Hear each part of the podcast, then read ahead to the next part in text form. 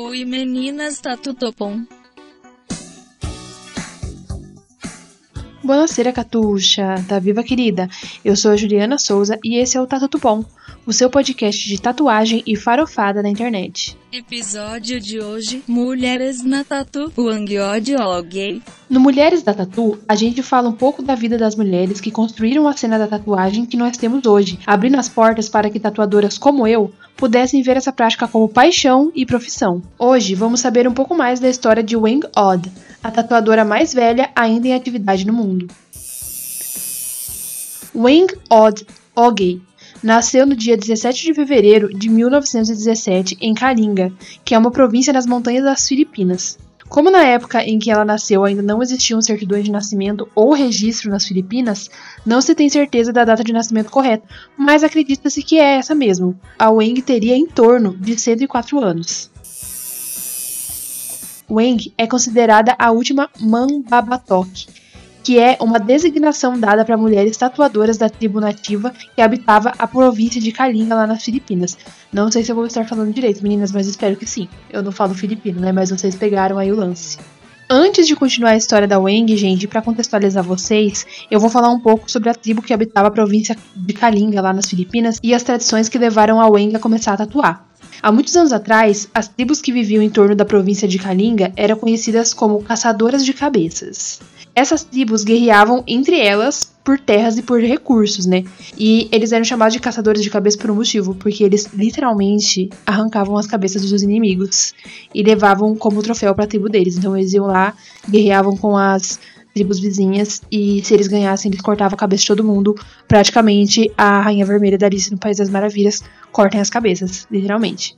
E aí, assim que eles chegavam da batalha lá, vitoriosos na tribo, eles faziam uma comemoração com um banquete, né? Porque eles tinham ganhado a batalha contra outra tribo, então estavam felizes. E depois dessa celebração, os homens que traziam a cabeça dos inimigos, eles eram tatuados com formas geométricas, como sinal de vitória e força. E as tatuagens também serviam como um ritual de passagem para os homens dessa tribo. Com o tempo, a prática de cortar a cabeça dos inimigos foi sendo desencorajada, né, gente? Até que ela foi abolida de vez quando foi proibida pelo governo das Filipinas apenas em 1972. Então, até lá não era proibido por lei, mas depois ficou proibido, né? Ainda bem. Quando os guerreiros iam se tatuar, quem escolhia o desenho da tatuagem eram os tatuadores da tribo mesmo. Então eles não tinham ideia do que seria feito no corpo deles, eles entregavam lá porque eles confiavam 100% nos tatuadores da tribo. E os tatuadores, eles criavam um desenho a partir do que eles acreditavam que representava aquele guerreiro. Os homens da tribo eles tinham que merecer ser tatuados, mas para as mulheres a tatuagem era vista mais como um adorno, como um adereço para ficar bonita, bonita. Eu sou bonita, bonita. Quanto mais tatuagens, mais bonita a mulher era considerada na tribo. E os pais tatuavam suas filhas porque eles queriam que elas fossem maravilhosas. E eles trocavam animais e recursos como pagamento pro tatuador. Então, tatua aqui minha filha pra ela ficar maravilhosa, né, gente? Não que eu também acho que pessoas tatuadas são maravilhosas, né? E eles pensavam certo naquela época. Pensavam certo naquela época. Pensava errado de cortar as cabeças? Pensava errado de cortar as cabeças. Pensava certo que mulher e homem tatuado fica mais bonito? Pensava certo. E daí a Wang começou a tatuar a tribo quando ela tinha mais ou menos uns 15 anos de idade. E foi mais ou menos nessa idade também que ela fez a primeira tatuagem dela, que foi uma cobra Python. Python. E ela aprendeu a tatuar com o pai dela, que era considerado um dos maiores tatuadores da região. Só que pela tradição, apenas os homens que possuíssem um parentesco direto com o tatuador podiam aprender tatuagem. Mas o pai da Wang viu nela muito potencial e muito talento e acabou ensinando para ela. E aí mais tarde, a Wang só escolheu aprendizes mulheres, quebrando a tradição patriarcal da tribo de que só os homens podiam ser tatuadores. Então assim, visionária, né?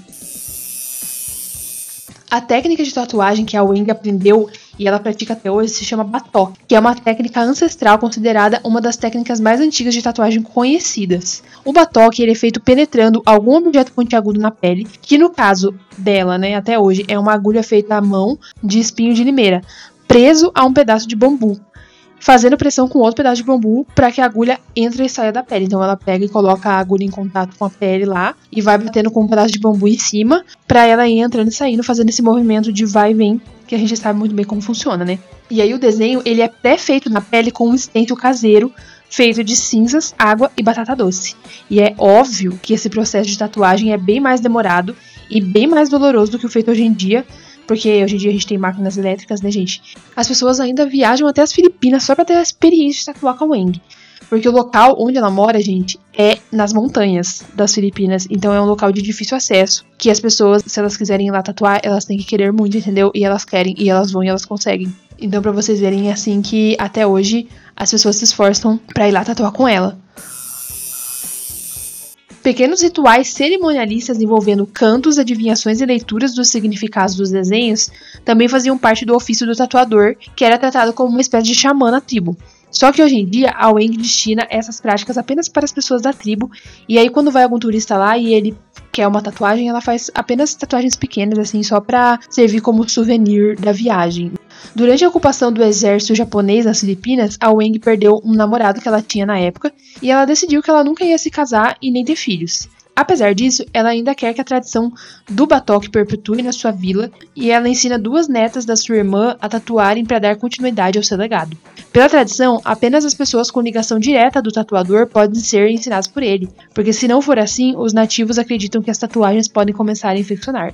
A Weng, ela é uma anciã muito respeitada na vila dela e ela faz tatuagem nos turistas, mas também vive sendo agricultora. Com o reconhecimento que a mídia deu para ela nos últimos anos, a Weng recebeu alguns títulos e reconhecimento por parte do governo por representar essa tradição quase extinta nas Filipinas. E aí, gente, vocês teriam coragem de ir lá nas Filipinas tatuar com a Weng? O que, que vocês acharam dessa história? O que, que vocês acharam desse episódio? Se você tiver alguma sugestão de mulher que fez parte da história da Tatu e você quer que eu fale dela aqui no Mulheres da Tatu, você pode estar mandando um e-mail para arte da bruxa tatu com dois T's e dois O's arroba gmail.com ou me mandando uma DM no Instagram arte.dabruxa. O podcast Tá Tudo Bom agora sai toda sexta-feira e tá disponível no Spotify. Muito obrigada pela sua audiência, querida. É isso, meninas. Esse podcast é pra minha diversão e pra de vocês. Vai lá me seguir no Instagram vagabunda é arte.dabruxa.